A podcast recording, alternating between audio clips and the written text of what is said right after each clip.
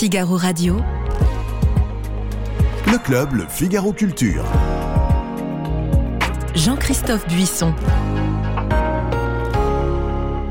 Bienvenue dans ce nouveau club Le Figaro Culture consacré cette semaine à la littérature, à la bonne littérature, puisque nous recevons l'académicien Jean-Christophe euh, Ruffin, qui est notre invité exceptionnel. Après les cimes enneigées des, Alpes, euh, il renoue cet euh, hiver avec sa veine romanesque de Rouge Brésil ou de l'Abyssin en emmenant ses lecteurs très loin de la France, en Asie, dans le nord de l'île de Bornéo pour être précis, où il situe le cadre de son roman D'or et de jungle, publié aux éditions Calman Lévy. Comme toujours avec lui, l'imaginaire euh, se mêle étroitement à la réalité, en tout cas au réalisme, et c'est le cas avec un, coup d'État dans le sultanat de Brunei, euh, où une organisation, une société de sécurité euh, privée financée par un, grand, une grande entreprise de numérique euh, américaine, eh bien, renverse, tente de renverser le monarque sur place. C'est un, un, roman qui est peut-être pas si réaliste que cela. C'est la question qu'on lui posera. On lui demandera aussi si les techniques du coup d'État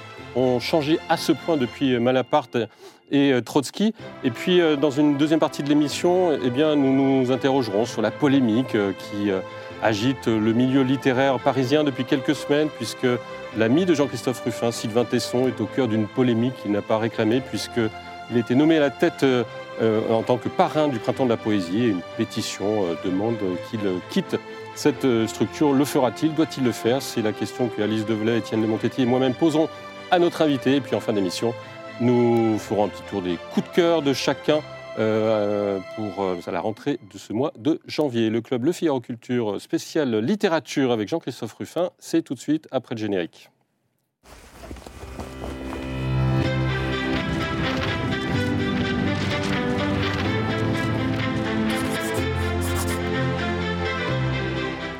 Etienne de Montetti, vous êtes directeur du Figaro littéraire. Alice Develay, vous êtes journaliste au Figaro littéraire. Jean-Christophe Ruffin, Merci infiniment d'être euh, notre invité cette semaine. Vous êtes euh, médecin, diplomate, euh, écrivain, académicien depuis une, quinzaine d'années. Vous êtes surtout romancier.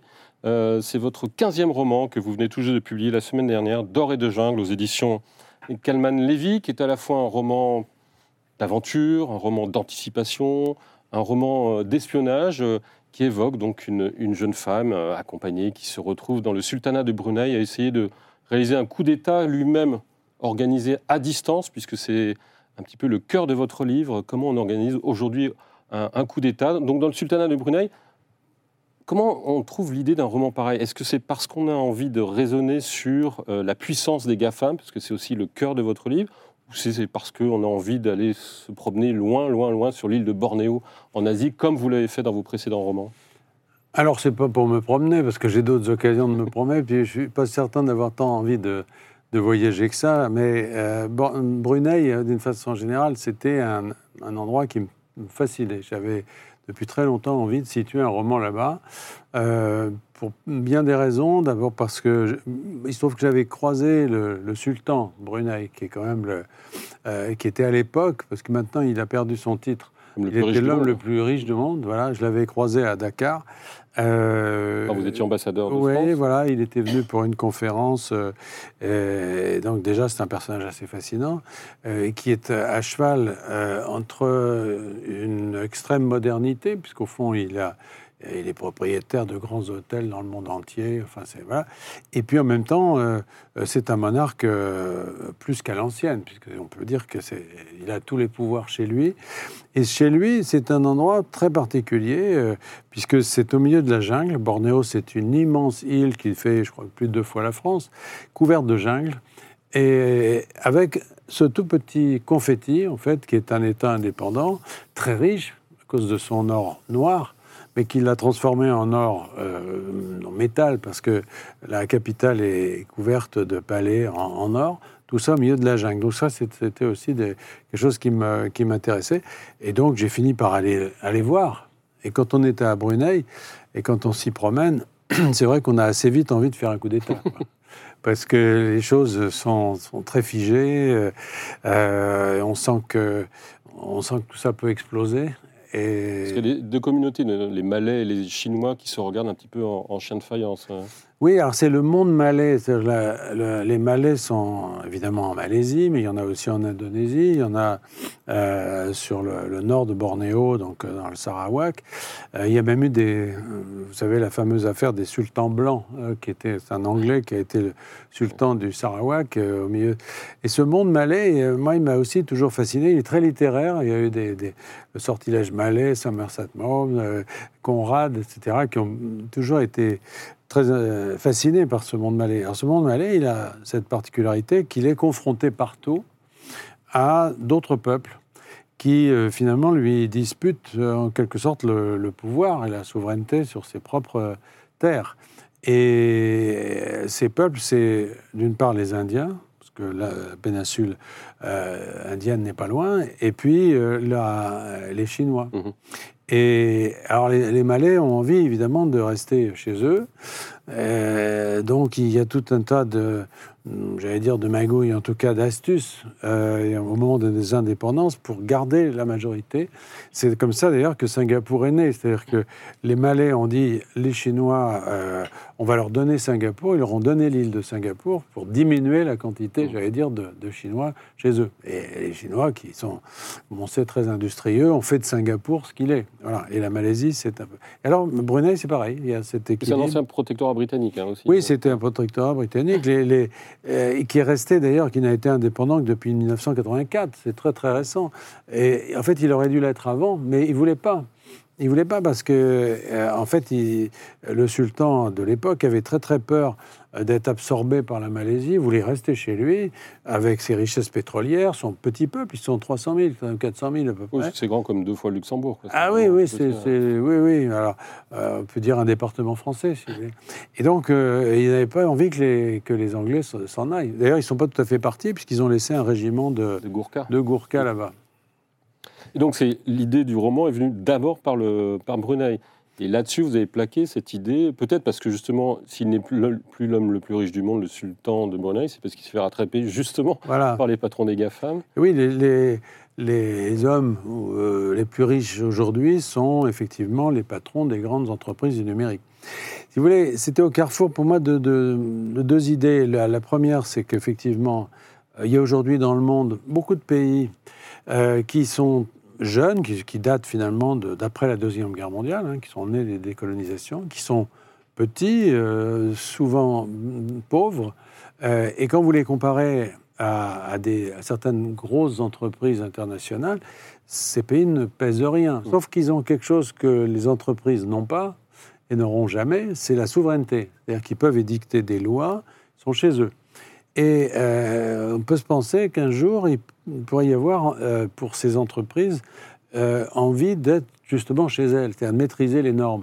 Oui, les, les grandes entreprises aujourd'hui du numérique, elles arrivent au seuil de découvertes extrêmement sérieuses et elles touchent aujourd'hui les questions de l'allongement de la vie et des sociétés qui ont été créées par elles euh, sur le thème de en finir avec la mort finalement, hein, euh, prolonger la vie indéfiniment, euh, faire en sorte que l'être humain et l'esprit humain notamment se prolongent par la machine avec des découvertes récentes. Vous avez vu euh, ces greffes de, de Plus de- dans le cerveau. plus dans le cerveau, etc.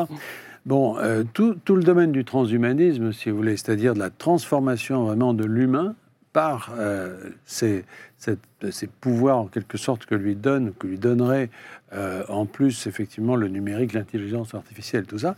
Toutes ces choses-là, aujourd'hui, elles sont euh, régulées. C'est-à-dire que que ce soit aux États-Unis, en Europe, partout, euh, il y a quand même des groupes euh, de pression euh, écologiques, moraux, religieux, etc., qui limitent tout ça. Mm.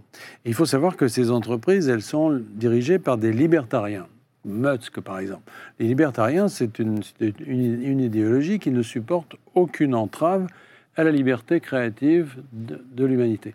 Donc, euh, se dire qu'un jour, peut-être, elles seront tentées pour se libérer de cette espèce de contrainte qu'elles peuvent rencontrer dans les États euh, développés où elles sont, euh, qu'un jour elles seraient tentées d'avoir leur propre État, parce qu'au fond, ça serait le meilleur moyen, ça serait d'avoir leur propre État et de faire leurs normes. Eh bien, euh, c'était l'idée originale du roman. Mais comme vous l'avez dit, c'est un roman, c'est-à-dire que l'idée, c'était aussi de s'amuser et sûr. que ça soit euh, incarné, tout ça. Et d'ailleurs, ils avaient eu, à un moment donné envisagé de de déclarer la Californie indépendante pour se débarrasser de, l'État. Oui, oui, il y a deux, euh, deux d'entre eux qui avaient fait lancer cette idée il y a quelques années d'une indépendance de la Californie, qui en fait ne fait que repousser le problème, parce que d'abord la Californie ne sera jamais indépendante, euh, ça serait une nouvelle guerre de sécession d'une certaine manière, mais même si elle l'était, il y a aussi un problème à l'intérieur de la Californie elle-même, Figaro a fait une très bonne, euh, très bonne série sur la, sur, sur la Californie et sans la dégradation du climat politique, social, etc. dans ce, dans ce pays. Donc, c'est pas la solution. La solution, ce serait éventuellement d'avoir un, État. Voilà, ça c'était la première source de, de, de, ce livre. Et la deuxième, c'est qu'effectivement, avec les moyens numériques, avec les moyens d'aujourd'hui, on peut complètement changer la technique même pour prendre le pouvoir. Mmh. Et moi, quand je suis allé là-bas, c'était amusant parce que euh, moi, je voyais comme un petit laboratoire, si vous voulez, Brunei. Je me suis dit, et c'est très, très amusant, vous, vous descendez d'avion et vous dites, bon, je suis là pour faire un coup d'État. Alors, où est la radio-télévision Par où je commence? Voilà. Alors, si vous faites ça à l'ancienne, effectivement, il vous faut euh, quelques gars armés qui vont prendre d'assaut le palais présidentiel, la radio, la poste, je sais pas quoi, etc. Mais ça, c'est ça, c'est le coup d'État à la papa. C'est plus comme ça que ça marche aujourd'hui. Aujourd'hui, pour déstabiliser un pays, il euh, faut s'y prendre autrement. Euh, et le meilleur moyen de s'y prendre, c'est de faire un peu comme ont fait les Russes pendant la campagne électorale américaine, etc. C'est-à-dire de faire passer euh, des, ce qu'on appelle en, bon français à l'Académie des fake news. c'est-à-dire que, ou même des deep fakes, pour être plus. C'est-à-dire des, des, fausses nouvelles, des fausses informations qui aujourd'hui peuvent être façonnées de telle manière qu'elles sont vraiment indiscernable. Et donc, euh, voilà, l'idée, c'était, c'était ça. Et, je, euh, voilà. Mais après, il restait en faire un, roman, avec des personnages et avec euh, quelque chose qui, qui permette au lecteur, même s'il n'y connaît pas du tout ni ce pays, ni ses problèmes, d'entrer dedans et de vivre tout ça en direct. Et si j'en crois votre chronique dans le Figaro littéraire la semaine dernière, Étienne Montetti, ce mariage de ces deux univers est particulièrement réussi. Oui, c'est très, très romanesque, même si effectivement ça s'appuie sur une, connaissance euh, précise des, données euh, politiques et géopolitiques de Brunei. Et justement, je me suis interrogé sur l'habile mixage entre les deux matières, la matière, euh, je dirais, informative et la matière romanesque. Et ça m'intéresserait d'en savoir un peu plus. comment avez-vous procédé? Parce que Brunei existe, le sultanat existe, et pourtant, vous glissez dans cette réalité politique et économique des tas d'éléments que j'imagine inventer et qui vous permettent de mettre en œuvre votre, votre, euh, votre histoire. Quelle est la marge de manœuvre du romancier? Vous auriez pu inventer un, sultanat, euh, le sultanat de Bhopal, euh, comme, comme aurait dit Hergé, mais beaucoup de choses sont authentiques et pourtant vous êtes en liberté dans le vraisemblable. Expliquez-nous un petit peu comment vous avez procédé. Mais je pense que déjà, il faut aller sur place. Moi, j'aime bien, je l'ai fait pour tous mes livres, j'ai jamais parlé d'un pays, sauf une fois, je l'avais créé un pays artificiel pour dans la série d'Aurel, parce que là, c'était vraiment tout près de nous et je voulais compromettre personne. C'était euh, voilà, histoire d'une duchesse qui tourne mal. Enfin bref, euh, il y avait que des ennuis à se faire. Euh, donc là, non, je, il faut aller sur place. Il faut, faut, y aller, il faut voir, sentir le pays. Euh, et, c'est vrai que tous les éléments, en fait, tout ce qui est raconté dans ce livre, en fait, tous les éléments, y compris les personnages d'ailleurs, euh, sont, sont, sont, là, existent. Hein. Alors après, la question de, de, de la l'imbrication, je, pense que c'est la. Moi, je crois beaucoup à ça. Je, pense que les, les, nos grands anciens, on pourrait dire, euh, les, les, grands romanciers du, du 19e siècle en particulier, nous ont légué un outil précieux le, roman euh, classique, moi je, fais des romans classiques, je ne cherche pas à modifier ou à innover dans la forme des romans, mais le roman classique, le roman euh, d'Alexandre Dumas, de Flaubert, dire de, euh, de Maupassant, enfin les, cet héritage que nous avons et que d'ailleurs les anglo-saxons revendiquent hein, sans complexe. Nous, on n'aime pas dire que c'est... Moi, c'est mon héritage, je l'assume. Et je pense que cette technique, appliquée au présent, voire au futur d'ailleurs, euh, est extrêmement puissante. C'est-à-dire que les, la, enfin, vraiment la, mécanique romanesque est, un, est, est, une sorte de est une richesse extraordinaire. Et moi, c'est ce que j'ai commencé par faire c'est des romans historiques, des romans qui se situaient dans le passé, avec l'Abyssin, Rouge Brésil, etc. Euh, et puis, je me suis rendu compte qu'au fond, la même technique, la même, euh, oui, c'est cette, cette puissance qu'on peut convoquer dans la narration, si vous voulez, elle peut s'appliquer à tout et elle peut euh, être très éclairante sur le présent. Et sur le futur, parce que dans- quand vous avez fait de le, le parfum d'Adam, euh, vous parliez à l'époque de quelque chose dont on parlait très peu, qui était une certaine radicalisation du mouvement écologiste. Tout à fait. Euh, C'était il y a dix ans, on est en plein dedans aujourd'hui. Donc ce que vous décrivez peut-être dans ce roman, dans dix ans, on s'apercevra que Bah, écoutez, je, réalité a rattrapé la, la fiction je de Jean-Christophe souhaite pas, mais c'est vrai que je l'avais fait aussi pour un, un roman qui s'appelait Katiba euh, et Sahel, qui ouais. parlait de, de- de- de- des mouvements islamistes au, au Sahel, etc. Bon, c'était des romans, ce sont des romans. C'est-à-dire que euh, tous ceux qui le lisent sont, là pour, pour vivre une aventure, pour s'identifier à des personnages et pour euh, tourner les pages, en fait. D'une certaine façon, on les capte, on essaie de les, de les accompagner dans la curiosité qu'ils peuvent avoir de la suite d'une histoire qu'on leur raconte. Mais ces histoires ne sont pas gratuites. Et en effet, pour Katiba, moi je me souviens, il y avait à l'époque, je l'ai fait paraître, ce livre, euh, on parlait dans le livre de d'ACMI, c'est-à-dire Al-Qaïda au Maghreb islamique. Et je me souviens d'une personne qui est venue me voir dans un salon du livre, signature, en me disant Ah, c'est c'est bien, puis alors vous avez inventé un mouvement, là, ACMI et tout. J'ai dit Mais non, ça- parce qu'on ne le connaissait pas. Et après, malheureusement, on a fait connaissance et on a fait connaissance de façon tragique. Euh, sur l'écologie radicale, c'était pareil. C'est-à-dire que moi, je m'étais beaucoup appuyé à l'époque pour le parfum d'Adam sur une littérature qui était très peu connue en France. C'est-à-dire, euh, euh, Luc Ferry avait écrit un, un très bon livre là-dessus, d'ailleurs, ça s'appelait Le Nouvel Ordre écologique. Et pour montrer que l'écologie chez nous, c'est très. C'est sympathique. Presque Les folklorique. quoi. Sandrine Rousseau, écologistes, ils ont quoi? Ils ont envie de devenir ministre. Enfin, c'est voilà, ça, ça va. Mais euh, que vous avez une écologie beaucoup plus inquiétante, euh, anglo-saxonne notamment, qui peut conduire à, à une forme d'anti-humanisme très radical, dans lequel euh, finalement cette espèce de- d'incrimination de, l'humanité comme, destructrice de la planète peut conduire à, à tous les excès d'une certaine façon. Alors quand j'ai écrit ça, c'est pareil, c'était un, peu, euh, un peu avant. Toujours la même chose, c'est-à-dire le roman, pour moi, est une sorte de phare qui peut éclairer un petit peu, pas forcément très loin, mais un petit peu notre, euh, notre futur aussi. Alice Develay, est-ce que vous êtes identifiée à l'héroïne Parce que la- la vérit- le véritable héros de ce livre est une héroïne? Bah, j'espère. Enfin, comment dire, je vais pas en révéler trop, vous mais n'êtes pas un j'espère grand-père pas même. mercenaire, vous n'avez pas une carrière militaire derrière vous? Écoutez, pas pour le moment, je suis bien au Figaro littéraire. Mais non, mais en tous les cas, moi, ce livre m'a passionnée parce que, vous le disiez tout à l'heure avec euh, ces inspirations historiques que vous avez, il y a du Carré, euh, il y a du Dumas. Et ce qui est particulièrement intéressant, c'est que les nouvelles technologies ont remplacé les fusils. Donc on n'est plus là à venir avec euh, sa Kalachnikov et euh, prendre d'assaut euh, une poste, comme vous disiez, ou la mairie, ou que sais-je. Mais là, ce qui est intéressant, c'est comment quelques fake news, quelques, comment on peut jouer de la technologie pour euh, renverser un État.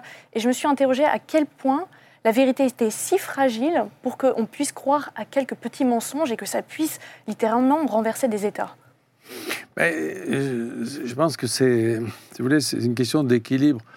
Euh, pour que des fake news fonctionnent, il faut qu'il y ait un émetteur, il faut qu'il y ait des gens qui les produisent, mais il faut aussi qu'il y ait des récepteurs, c'est-à-dire qu'il faut les envoyer au bon endroit. Et c'était ça qui m'amusait avec un, un petit laboratoire comme ce petit pays, si vous voulez, c'est que finalement, pour faire vibrer un peu le- le- toute la situation, pour faire Branler, c'est la théorie de ébranler, l'ébranlement. voilà, ébranler la situation, il faut injecter ces, ces- ces- ces- ces fake news à de bons endroits. C'est-à-dire des gens qui vont être sensibles à ça, qui vont le répercuter et qui vont euh, pouvoir en, quelque sorte euh, s'en nourrir de cette manière. Et là où je pense qu'il y a un fondement tout à fait réel, c'est que dans des pays comme ceux-là, mais aussi dans les nôtres, en fait, euh, on peut dire un peu dans, tous les États, vous avez des équilibres entre les communautés humaines qui sont fragiles, avec parfois l'impression, c'est le cas à Brunei, d'une certaine paix. Rien ne bouge, hein, c'est vraiment tout le monde, il y a pas. euh, mais en fait, à l'intérieur, vous avez des tensions très fortes. Par exemple, les Chinois là-bas n'ont pas les mêmes droits que les Malais, pour les raisons que j'expliquais tout à l'heure. Donc, euh, comme ils ont restreint euh, les droits des Chinois, et qu'il y en a quand même beaucoup, euh, il y a beaucoup de Chinois là-bas qui sont apatrides, c'est-à-dire qui sont nés là-bas, leurs parents sont nés là-bas, donc ils ne sont plus chinois, mais on ne leur donne pas la nationalité. Donc ils sont là, euh, ils vivent, ils travaillent, ils sont, en apparence des, des, Malais, mais ils sont apatrides. Donc prenons cet exemple. Ces gens-là, si vous voulez, sont effectivement dans le système, ils sont, mais ils ne demandent qu'une chose, c'est effectivement à, le faire exploser, c'est-à-dire à avoir les mêmes droits, etc. Donc si vous avez euh, la possibilité d'agiter un petit peu ces communautés les unes contre les autres, je pense vraiment qu'on peut arriver à... Euh, à, les faire. Euh, mais ça, en revanche, c'est pas neuf, parce que si, la méthode est, neuve, puisqu'on se sert de la technologie, l'idée de, non pas de, de, déclarer une violence, mais de la, de la montrer que la société est violente et de la révéler par un coup d'État, c'est l'idée de Trotsky aussi en 1917. Donc ça n'a pas changé dans, l'idée qu'il faut révéler les violences qui sont parfois écrasées dans une société. Absolument, c'est en fait alors social ou ethnique. Mais ce euh, c'est pas fromage ou dessert. On n'est pas obligé parce qu'on se sert de ces nouvelles euh, méthodes d'oublier les anciennes. C'est-à-dire qu'effectivement, euh, Malaparte a écrit un livre fondateur qui était un livre qui s'appelle Technique du coup d'État dans les années 30, qui lui a valu beaucoup d'ennuis d'ailleurs, notamment avec Mussolini, et dans lequel il décrivait très très bien le, la, la, mécanique euh, utilisé notamment par Trotsky. Et il opposait la méthode de Trotsky et la méthode de Lénine. Lénine pensant qu'il fallait que les masses soient préparées idéologiquement, etc., etc. Et Trotsky disant non, c'est de la technique en fait. C'est en fait, au fond, on peut faire ça partout à condition d'appliquer effectivement cette technique, d'infiltrer un certain nombre de, de, groupes et de les dresser les uns contre les autres. Et euh, finalement, il a mis cette technique au service euh, de, de, la révolution bolchevique et on connaît la suite. Et, tout ça, euh, euh, ce qui est très amusant, si vous voulez, sur les gens qui travaillent sur le coup d'État, c'est qu'il y a toujours très vite, et j'espère que ça ne sera pas le cas pour mon livre, mais ça devient, ça devient des outils pratiques. Mmh. Quand Edvard Ludwig a écrit un livre dans les années, en 68 qui s'appelait Practical Handbook, coup d'État, c'est-à-dire méthode, au fond, c'était le coup d'État pour les nuls, si vous voulez. Voilà. Petit Manuel. Euh, eh bien, c'est devenu un viatique pour des tas de gens qui ont voulu faire des coups d'État. Le général Oufkir au Maroc, quand il était arrêté, on a retrouvé dans ses valises le livre de Ludwig annoté, etc.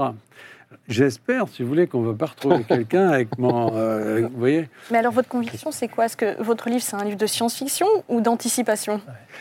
Ben, Alors, c'est comme pour les romans historiques je ne sais pas quand commence l'histoire et quand, vous voyez, est-ce que quelque chose qui s'est passé il y a dix ans, est-ce que c'est déjà de l'histoire? De même pour l'anticipation, je ne sais pas quand est-ce que ça devient de la science-fiction. Ce qui est sûr, c'est que ce n'est pas des petits hommes verts en, en, 3050. Euh, c'est peut-être une certaine anticipation parce que je pense qu'il y a une potentialité de tout ça maintenant, mais ce n'est pas une anticipation très lointaine. je crois que les, Américains ont une, un terme pour définir ces, livres de, proche anticipation, c'est-à-dire qu'ils ne sont pas... C'est pas, pas l'héroïque fantasy, mmh. pas il n'y a pas de soucoupe volante, si vous voulez. Étienne? J'avais une question à vous poser sur les personnages de votre livre dont on a peu parlé, parce qu'en évoquant les techniques du coup d'État, on évoque euh, euh, l'idéologie, on, évoque l'idéal révolutionnaire, l'idéal de justice. Qu'est-ce qui motive ces nouveaux euh, agents du, coup d'État qui sont sollicités par une puissance extérieure? C'est pas l'amour des GAFA qui euh, motive qui motive aux agents, et pourtant ils mettent en place avec des, vrais spécialistes une opération de déstabilisation de Brunei. en quel, au, nom, au, nom de, au nom de quoi? Alors, Aujourd'hui, alors ça, c'est plus de l'anticipation, c'est vraiment la, réalité. Vous avez dans, le monde un certain nombre d'entreprises qui sont des entreprises, au fond, euh, qu'on aurait autrefois appelées de mercenaires, si vous voulez, mais qui aujourd'hui sont beaucoup plus sophistiquées que ça. Euh, beaucoup sont d'origine sud-africaine. C'est, euh, une des pionnières, c'était Executive Outcome, qui a été finalement remplacée par, par, une autre qui porte un, autre nom, mais peu importe. Ce sont des entreprises qui sont faites, qui sont créées par d'anciens militaires, d'anciens agents de renseignement, et qui sont capables de remplir pas mal de fonctions. Alors, ils peuvent sécuriser des endroits. Alors, on les utilise parfois parce que, je sais pas, pour tel ou tel... L'aéroport So- de Mogadiscio en Somalie, par Voilà, exemple. euh, c'est ça. Ou, euh, pendant longtemps, le corridor de là, le- qui, faisait descendre le minerai de- depuis la, la Rhodésie jusqu'à Beira, a été par des entreprises comme ça, etc. Bon, aujourd'hui, euh, il y, a- toute une gamme d'entreprises de ce genre. Et euh, certaines euh, se sont spécialisées, ou en tout cas ont été tentées, d'aller jusqu'à proposer, comme service, si vous voulez, des coups d'État clés en main. Alors, moi, j'ai connu ça par, euh, euh, quand j'étais effectivement en poste au, Sénégal, le président euh, de la République à l'époque, le président Ouad, un soir, un jour, m'a raconté ça. Il m'a dit, bah, quand j'étais dans l'opposition, il était donc, il y avait donc, il voulait prendre le pouvoir, mais enfin, il n'y arrivait pas. Il s'était présenté plusieurs fois, il n'avait pas réussi à être élu. Et une entreprise qui est venue, qui lui a dit, écoutez, nous, on vous organise ça, on vous fait un coup d'État, clé en main. Coup d'État, en main. Alors, vous n'avez rien à payer, enfin pas tout de suite. Ouais. hein.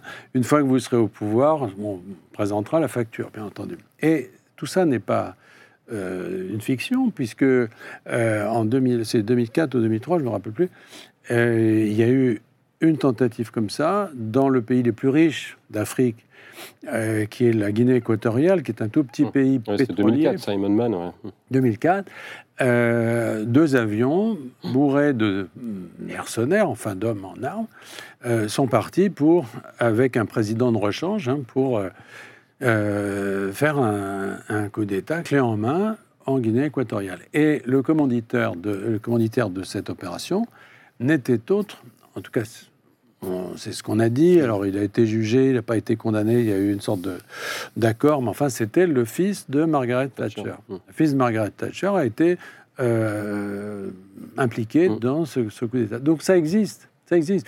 Vous avez aujourd'hui des entreprises qui sont capables de vous dire voilà, on, on- on se spécialise là-dedans et on vous fait ça. euh, Mais le romancier que vous êtes met, met dans ses personnages, dans ses acteurs, un homme et une femme, il leur, met quelle motivation? Alors ça, c'est autre chose. Effectivement, il faut en effet, après, quand on est euh, impliqué soi-même, c'est autre chose.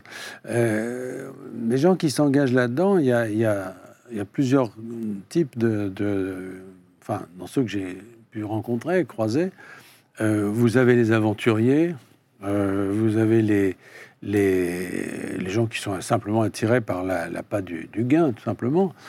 Euh, mais euh, il s'est trouvé récemment, l'année dernière, j'ai eu l'occasion de dîner à Johannesburg avec un ancien, euh, un ancien militaire rhodésien puis sud-africain, puis entré dans une de ces boîtes, qui m'a expliqué, m'a raconté comment il avait monté l'Arenamo, c'est-à-dire un mouvement de résistance Mozambique au gouvernement euh, marxiste euh, qui, s'était- qui était arrivé au pouvoir euh, dans ce pays.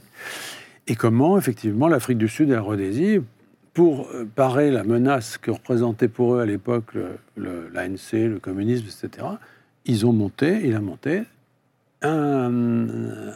Alors, c'était fascinant parce que, si vous voulez, à côté de ça, c'est quelqu'un qui collectionne l'art contemporain, hein, qui, est, euh, qui est extrêmement euh, lettré, gentil comme tout. La cuisine qu'il avait préparée, c'était très très bon. Euh, c'est pas des monstres, ce sont simplement des gens qui euh, ont une espèce de culture militaire, de savoir-faire militaire, et qui aiment, je pense aussi, euh, peut-être, au fond, c'est peut-être le dernier refuge du romantisme, d'une certaine façon. Euh, et c'est pour ça que la jeune femme qui est l'héroïne de mon livre, c'est la petite fille de Bob Denard. Bon, euh, pour plein de raisons. Bah, D'abord parce que je, connais sa fille, la vraie, enfin, fille de Bob Denard, et, qui m'avait raconté beaucoup de choses sur, sur son père, cette histoire. Mais parce que justement, il y avait dans, le, dans un monde très très moderne, avec des moyens très très modernes, quelque chose qui vient d'un passé euh, presque euh, de KPDP. Mmh. Euh, Panache. euh, voilà. C'est-à-dire que ce sont des gens qui font des choses qui sont pas toujours recommandables, sincèrement. Et en l'occurrence, ce Sud-Africain, si vous voulez, euh, je pense euh, quand même du, du sang sur les mains très, très nettement, parce qu'il il a armés, formés, etc. c'est ce, mouvement qui était quand même pas, pas, pas tendre. Mais je pense que derrière tout ça, il y avait cette idée d'un, voilà, d'une sorte de, de, d'héroïsme et de romantisme. D'or et de jungle de Jean-Christophe Ruffin aux éditions Kahneman Lévy qui vient de sortir, qui est déjà dans les meilleures ventes de livres. Vous côtoyez euh, un ami à vous, Sylvain Tesson, qui nous arrive de, grimper euh, dans les, Alpes. Et Sylvain Tesson qui se retrouve un peu malgré lui au cœur d'une polémique à propos du printemps de la poésie, dont il avait été nommé parrain au mois de janvier. Titre qui lui est contesté par un, groupe de centaines de poètes, euh, plus ou moins autoproclamés, qui ont fait une grande pétition euh, parue dans, Libération. Comment vous avez réagi en, voyant cette, cette pétition sur Sylvain Tesson? J'étais très triste pour lui parce que franchement, euh, Sylvain est un ami. J'étais aussi un ami de ses parents, et son père bien sûr, tous connu, aussi de sa mère qui était médecin comme moi, que j'ai bien connu. Donc je, le connais depuis toujours. Euh, je ne l'ai jamais vu euh, comme quelqu'un d'engagé politiquement, si vous voulez. Pas, il s'est toujours situé ailleurs dans cette espèce de décalage que lui euh, offre finalement le, euh, pas seulement le voyage, mais le voyage tel qu'il le fait lui, c'est-à-dire toujours dans des endroits qui sont à la fois aux marges de, de la modernité et qui lui permettent de retrouver des racines culturelles, que ce soit Homère, que ce soit les Celtes, oui, les Celtes, Byron. Enfin, il y, a, toujours chez lui cet aller-retour finalement entre, un, passé, une culture euh, immense, hein, parce qu'il est très très cultivé, Sylvain, et puis, euh, et puis la réalité d'aujourd'hui, en essayant de chercher ce qui, ce qui reste de ce passé. Voilà, moi, je ne vois pas euh, où est le problème. Je, alors qu'on ait trouvé dans sa bibliothèque, en grossissant, euh, qu'il y avait des livres qui n'étaient pas, d'abord, qui voilà, qui sont pas interdits, hein, je veux dire.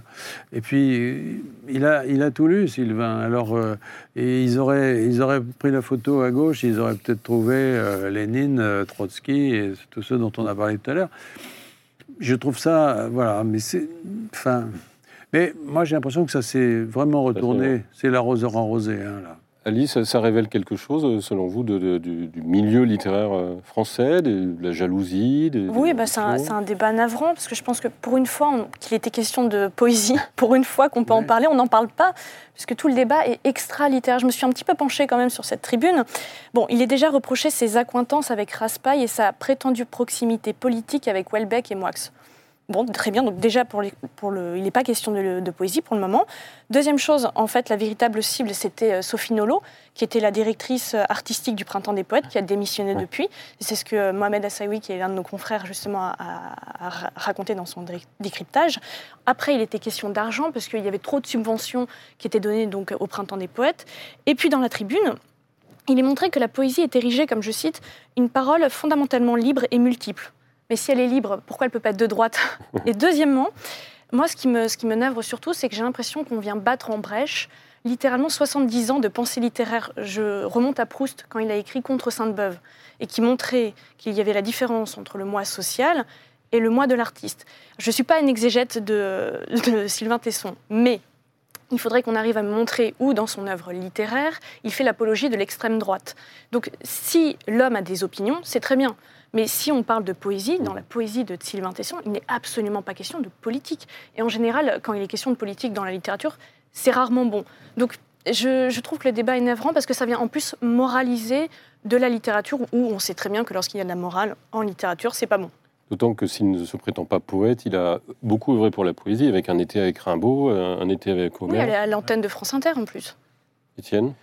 Oui, c'est une histoire euh, désolante. Et quand même qui est symptomatique de notre époque, puisque quelques centaines, peut-être même quelques milliers de gens n'aiment pas Sylvain Tesson, c'est absolument leur droit, mais par toute une construction où les réseaux sociaux jouent leur rôle, une pétition, etc., tout d'un coup, on installe un match entre un, écrivain qui est plébiscité par des dizaines de milliers de gens, de lecteurs, qui eux ne s'expriment pas, ils achètent ses livres et ils les aiment, et en face des gens qui n'aiment pas Sylvain Tesson, qui n'aiment pas sa poésie, et tout d'un coup, il y a un affrontement et on est, tout le monde est sommé de prendre parti On a vu des ministres prendre d'ailleurs, c'est d'ailleurs assez drôle, 100 ans après Baudelaire, Flaubert et le procureur Pinard, sont les ministres qui défendent la liberté du poète Sylvain Tesson. Et derrière, personne d'ailleurs n'a soutenu cette pétition, mais il a été autoproclamé que ces personnes Était, faisait partie du camp du bien. euh, faisaient partie du communien et avaient le droit de demander l'interdiction de Sylvain Tesson.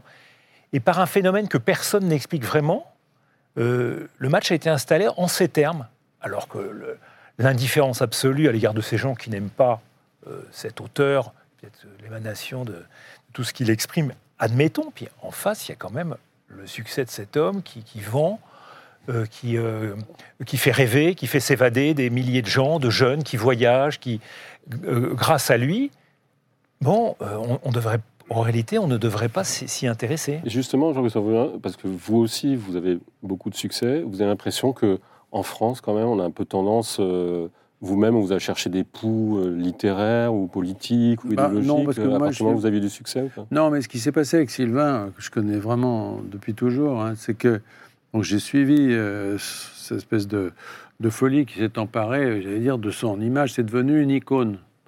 Et d'ailleurs, il, Une icône réactionnaire, disent les gens de cette Euh, pétition. Oui, ben en tout cas, oui, mais une icône. Après, on la qualifie comme on veut, mais c'est-à-dire qu'il a été mis un peu à toutes les sauces, invité partout, etc. Et euh, bon, euh, voilà, je, je pense que c'est toujours très dangereux ça. Euh, c'est Nietzsche qui disait le plus beau point de vue est à mi-pente. Euh, faut pas être euh, trop trop haut non plus. Hein. Plus vous êtes euh, et, moi, Dieu merci, j'ai pas atteint cette, j'ai jamais incarné comme il le fait lui. il, incarne vraiment quelque chose. Et évidemment, ça, attire des, ennuis. Après, sur le plan littéraire, bon, il est clair que il y a des chapelles, il y a des écoles, et que dès l'instant où on vend des livres, déjà, euh, on est entré dans Suspect. la suspicion. Voilà, ouais, on est c'est suspect.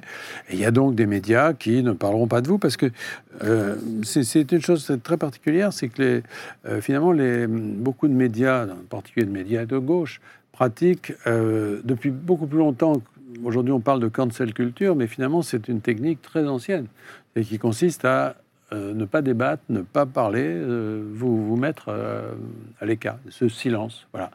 Donc vous êtes puni si vous ne plaisez pas par le silence. Voilà. Et bon, bah ça, ça, m'arrive forcément. Il y a des gens qui qui m'aiment pas, mais c'est pas grave parce que on fait un. C'est tellement merveilleux, si vous voulez, de d'écrire et de pouvoir entrer en contact comme ça avec tant de gens qui en plus viennent vous voir quand vous vous déplacez, quand vous faites des rencontres, etc. Que c'est ça qui est important. L'opinion de telle ou telle chapelle, franchement, euh, voilà. Et d'ailleurs, Sylvain a répondu par, par le- un peu comme la panthère des neiges, par le silence et l'invisibilisation, parce qu'on l'entend peu.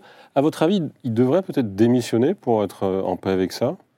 Ben non, ça donnerait raison à, à cet antagonisme absolument artificiel.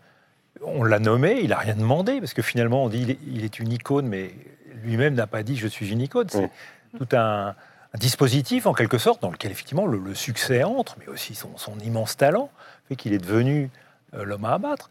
Mais après tout, euh, il reste, euh, euh, il reste président du Printemps des Poètes, il a été nommé par des. Il n'est pas président d'ailleurs, il est parrain. parrain. Parrain, parrain, parrain. Euh, Et voilà, et au contraire, démissionner, ça voudrait dire à ces gens, euh, votre opinion est très très importante, euh, il faut surtout pas, Mm. euh, il faut surtout pas qu'ils bougent. Et j'ai trouvé d'ailleurs que prenait cette distance en disant en gros, je suis pas responsable de, de ce, cette demande, je suis parrain, je, je le resterai. Moi, ça me paraît très sain. Et il l'a fait d'ailleurs sans, sans polémique, et il n'est pas tombé dans un panneau qui était de, de- de trop mépriser les gens qui l'attaquaient, et ce qui fait qu'il s'est pas mis à leur niveau. Et j'ai trouvé qu'il nous. été très habile, très habile. Nous, on a le droit de les mépriser.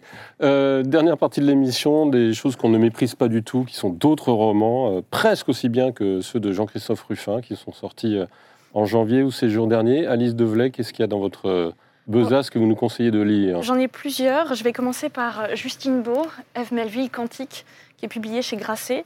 Alors moi, je dois dire que déjà, il est extrêmement bien écrit. Et si vous l'acceptez, je vais vous lire un tout petit extrait pour que vous puissiez voir à quel point c'est bien écrit. Mais promis, je vous nous laissiez le choix. je, je vais vite, je vais vite. Combien de pages? Et il fait, il fait six- sept lignes.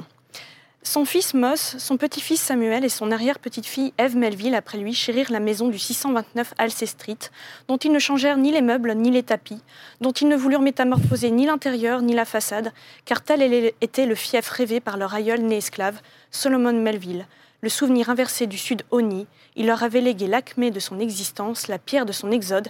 Il leur avait légué le bleu du ciel. Et donc ce On est livre dans de la poésie. poésie toujours. C'est très beau, c'est un- de la prose poétique. Mhm. De quoi ça parle? On est en 2016, Eve Melville a une maison donc à Brooklyn, et du jour au lendemain, elle voit que sa maison était repeinte en noir. Or, l'un de ses ancêtres a été un esclave, et c'était le premier euh, officier noir de Brooklyn. Bon, tout ça c'est de la fiction, mais ça rappelle tous les démons des États-Unis à travers ce livre, à travers une maison. Donc on passe de l'esclavage, on va avec euh, les spectres du Vietnam, on va euh, jusqu'aux années SIDA, jusqu'au racisme systémique et puis les violences des, des quartiers, la haine entre blancs et noirs.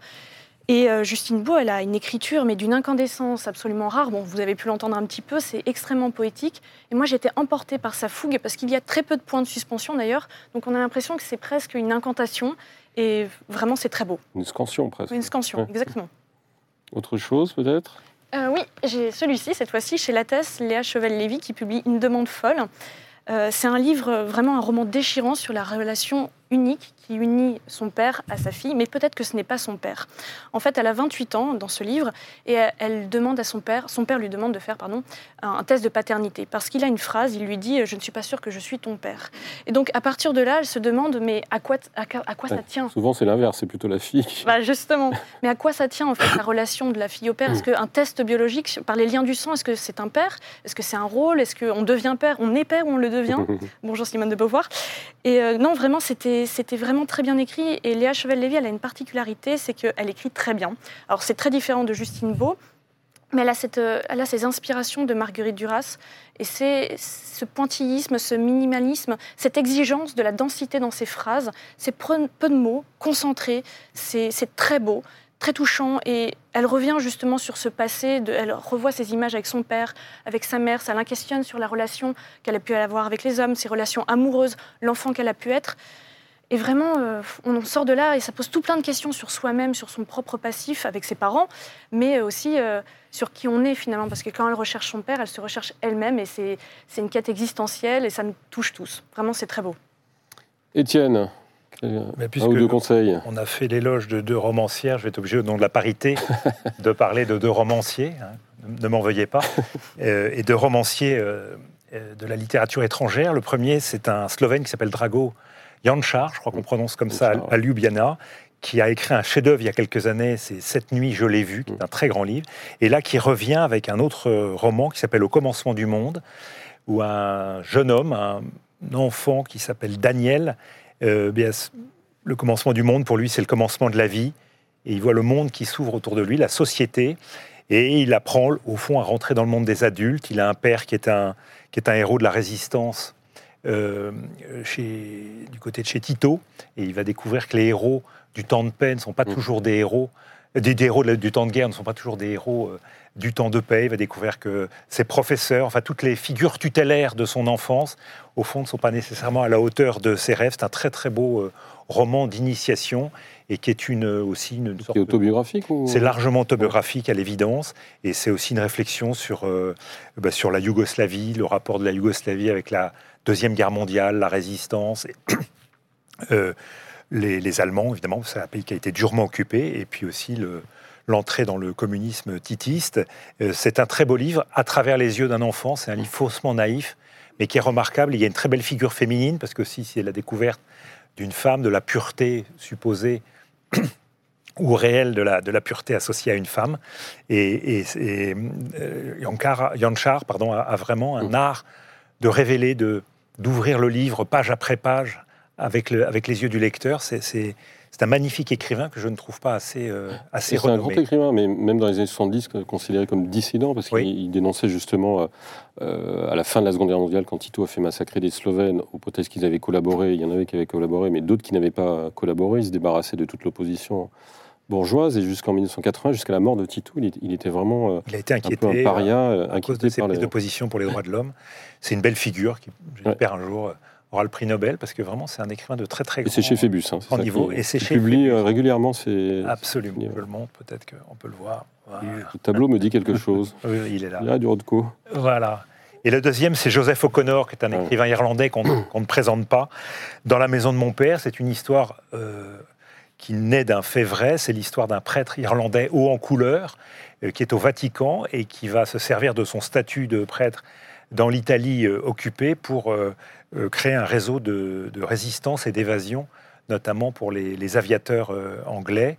Et hum, l'histoire s'établit autour d'une sorte de, face-à-face entre cet homme qui s'appelle O'Flaherty et puis un, un Allemand qui est, euh, chargé évidemment de, lutter contre ce réseau qui s'appelle Hauptmann.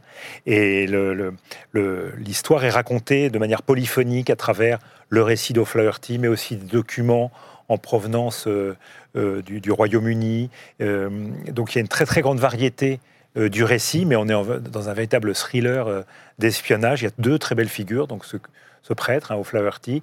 Et puis il y a Hopman, euh, qui à la fin va venir voir d'ailleurs O'Flaherty dans une sorte de, de, de, demande de rédemption. Euh, le bien et le mal ont évidemment, euh, le, la puissance et la faiblesse ont changé de camp. Ça, ça fait un livre remarquable. O'Connor est un grand écrivain qu'on ne présente plus, mais c'est un, c'est un livre absolument magnifique. Audition Rivage. Jean-Christophe, vous avez le temps de lire un petit peu des quelques autres romanciers? Oui, pas, euh, pas, trop, mais il y avait deux livres que j'aurais volontiers signalés. C'est un livre d'Elvière de Brissac qui s'appelle Le Jardin des plantes. Euh, il y a un sous-titre qui est Le danger de la promenade, euh, je ne sais plus comment ça. et c'est donc c'est publié chez, chez Grasset. Mhm. Et c'est une histoire avec travers des portraits, l'histoire de, de, ce jardin des plantes voilà, devant lequel on, passe quand on est à Paris et, dont on ne soupçonne pas à quel point il a pu, dès le début, hein, être l'objet de, vraiment de lutte acharnée entre la faculté de médecine, les pharmaciens, les botanistes, etc.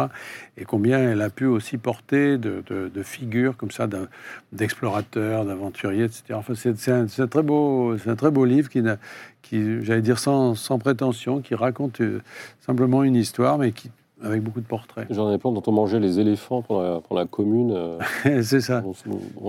Pendant le siège de Paris, plus exactement. exactement. J'avais plein de. Et alors, et l'autre livre, c'est, je mais j'ai pas terminé, donc j'ai du mal à en parler. C'est le livre de Camille de Peretti qui s'appelle euh, L'inconnu au portrait, je crois. Je me souviens jamais du nom. En tout cas, c'est l'histoire d'un l'histoire d'un tableau. Donc, c'est un tableau de de Klimt euh, qui a été repeint parce qu'il y, a cette femme qui était présenté sur le tableau. Euh, euh, Camille de Peretti reconstruit son histoire de façon fictionnelle, effectivement, en, créant de façon assez vraisemblable euh, une, histoire qui permet de rendre compte de la disparition de ce tableau qui a disparu pendant très longtemps, qui a été volé, puis qui est réapparu avec des modifications. Mmh. Et il y a donc un jeu assez intéressant entre la, euh, mais dont je connais pas tout à fait la fin puisque j'ai pas terminé le livre, mais euh, qui est justement euh, qui est très très bien raconté sur cette cette femme et, et, et ce qui l'entoure. L'inconnu du portrait aux éditions Calman Lévy. Un second tour, allez, allez. J'ai beaucoup aimé le livre que vous avez sur cette table, Neuf rencontres et un amour de Jérôme Attal, publié chez Fayard. Et en fait, dedans, Jérôme, Jérôme Attal raconte la bluette qu'a eu, qu'ont eu Anaïs Nin et Antonin Artaud. En fait, c'est très marrant parce que c'est un fait méconnu, mais pendant trois mois, ils sont sortis ensemble. Sortis ensemble, bon, ils ont eu un crush, comme on dirait aujourd'hui. et il se trouve que dans l'un de, ces journaux, dans de ces journaux, euh, Anaïs Nin raconte qu'à la fin d'un dîner, où Antonin Artaud était aussi convié, elle lui a couru après. Et Jérôme Attal, il s'est dit, mais qu'est-ce qui s'est passé pour qu'elle lui court après? Qu'est-ce qui s'est passé pour que ça ne dure que trois mois? Donc il imagine, il s'amuse, il fait quelques anachronismes, il fait chantonner du David Bowie à Antonin Artaud. Mais c'est très drôle parce qu'on imagine ce, cet homme, ce poète au magma de mots, euh, Antonin Artaud, avec sa pensée complètement fulgurante, et cette Anaïs Nin, qui est complètement libre. Donc les deux ensemble, ça doit faire un.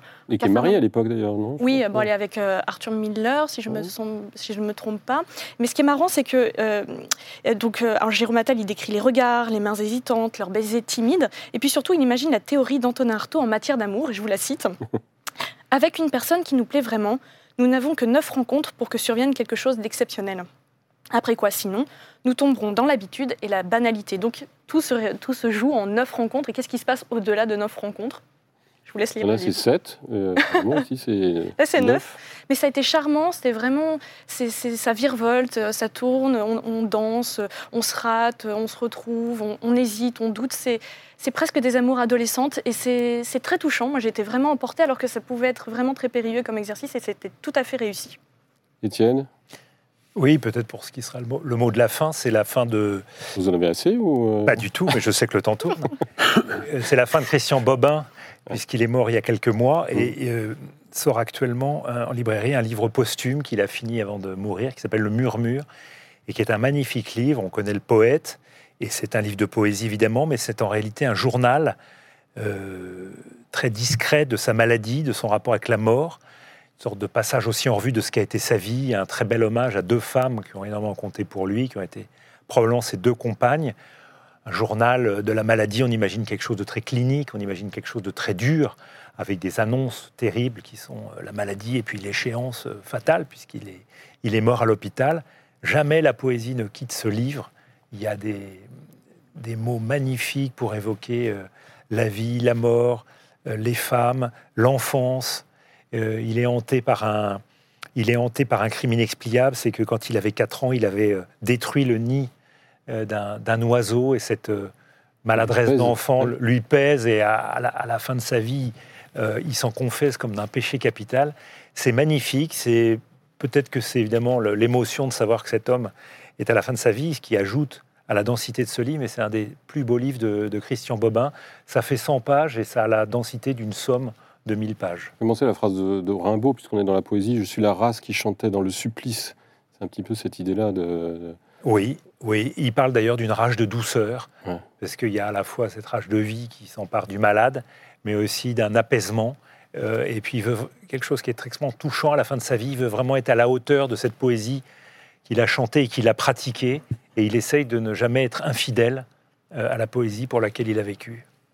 Eh bien, merci Étienne de Montetti, merci Alice Deblay, merci beaucoup euh, Jean-Christophe Ruffin. Je rappelle euh, votre roman qui vient tout juste de sortir, D'or et de jungle aux éditions Kahneman Lévy, qui raconte ce, coup d'État euh, très moderne dans le sultanat de Brunei, commandité par une entreprise de numérique américaine. La semaine prochaine, c'est François Aubel que vous retrouverez, qui présentera un club Le Figaro Culture spécial série télé. D'ici là, je vous souhaite une très bonne semaine.